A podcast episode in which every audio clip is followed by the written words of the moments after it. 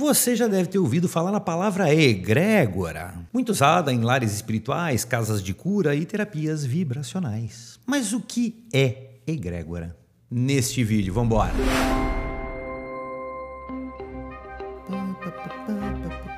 O último vídeo eu já gravei com essa cor, vou falar de egrégora, vou ver se eu coloco um violetinha, vamos ver se ficou legal. Ah, um clima diferenciado. Vamos com essa iluminação aqui, ficou legal. Olá, queridos iluminados, Rafael Branco de volta em mais um vídeo podcast aqui nos canais da Luz e Arte. Saiu com energia essa, né? Deu pra sentir que pá! Temos três definições no dicionário para este substantivo feminino. O primeiro, aura de um local onde ocorrem reuniões de grupo. Hum, interessante. Número dois, aura de um grupo de trabalho. É, deu na mesma, mas bacana. 3. Em uma visão espiritualista, seria o somatório de energias mentais criadas por grupos de pessoas ao se concentrarem com uma força vibratória. Aham, estamos começando a entender. Vamos lá, uma pessoa sozinha tem egrégora? Assim, de uma certa forma, sim, mas é tratada por outro nome. Uma pessoa sozinha tem força espiritual. A egrégora vem do coletivo destas forças espirituais. Vejam só uma outra definição que eu achei bastante interessante. Egrégora é uma força espiritual que resulta da soma das energias mentais, físicas e emocionais proveniente de duas ou mais pessoas reunidas em grupo. Então, a força espiritual individual de cada um são as forças mentais, físicas e emocionais que, quando elas se juntam em duas ou mais pessoas, ou seja, na coletividade, se torna uma egrégora. A etimologia da palavra é interessante porque vem. Quase tudo nosso vem de lá, né? Vem da Grécia Antiga, claro! É derivado numa palavra muito interessante que a pronúncia vai ser marromeno, egregorem. Meu grego tá meio enferrujado, tá? Só para deixar claro. Que significa velar ou vigiar. Hum. Olha, só com essas explicações teóricas já ficou bastante claro o que é egrégora, mas agora eu vou adicionar uns pontos de vista interessantes, colocar o conceito de egrégora no nosso cotidiano, no nosso dia a dia. Vamos lá. O conceito de egrégora apareceu pela primeira vez em um livro chamado Livro de Enoque. Este texto é um texto pseudepigráfico da cultura e da religiosidade judaica que trabalha e trata do Apocalipse. Uhum. Enoque, só para vocês saberem, seria um ancestral de Noé. Outra citação interessante, a palavra egrégora apareceu no manuscrito de Saragossa, que trata da história de anjos caídos que vieram aqui para nos ajudar e aqui eles formariam uma egrégora do bem para ajudar a raça humana e o planeta.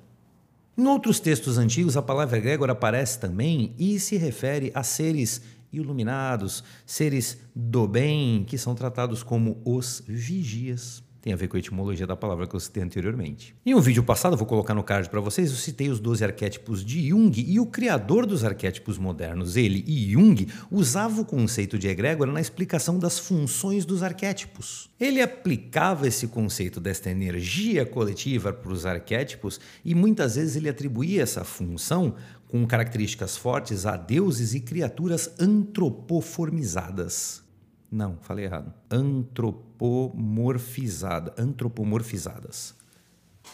Em um vídeo passado meu, eu tratei sobre os dois arquétipos de Jung, e Jung, o criador desta teoria, vou colocar no card para vocês aqui o vídeo antigo, ele usava o conceito de egrégora para explicar funções fortes de arquétipos que tratavam de deuses ou de criaturas antromo...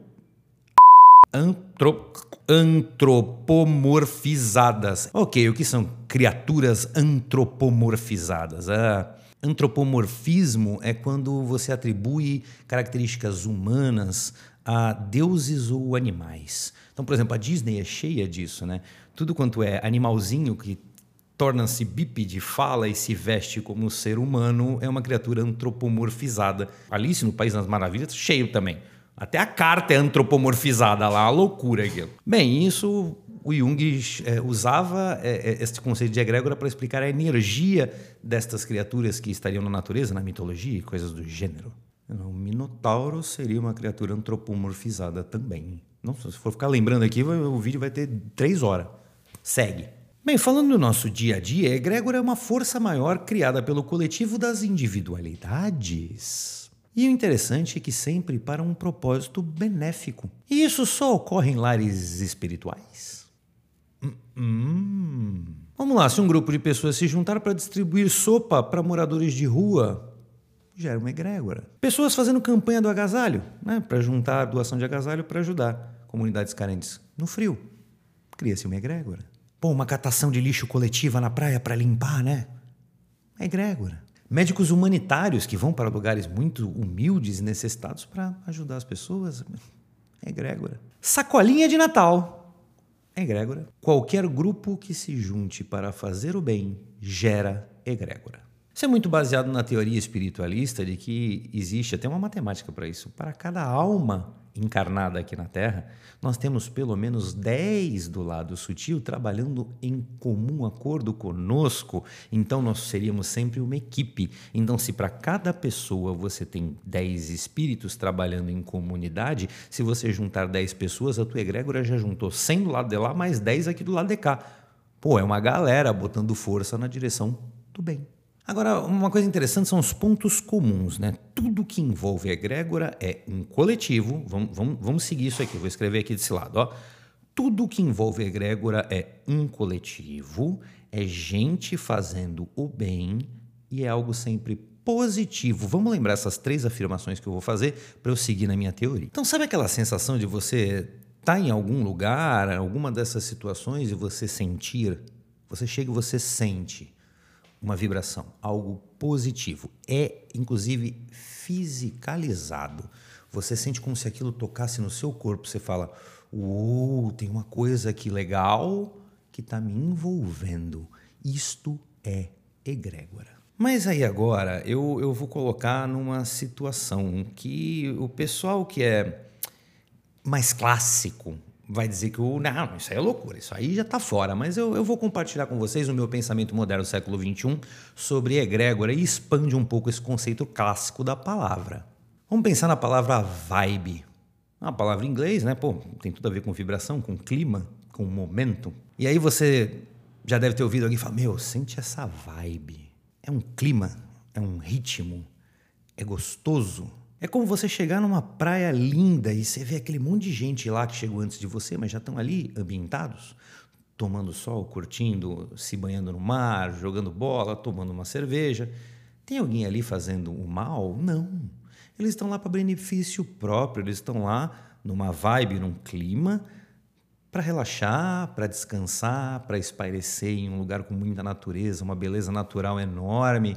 Você vai lá, entra no meio daquele coletivo, põe sua cadeirinha de praia, passa seu bloqueador solar e você entra naquela vibração. E alguém vai me dizer que esta sensação não é egrégora?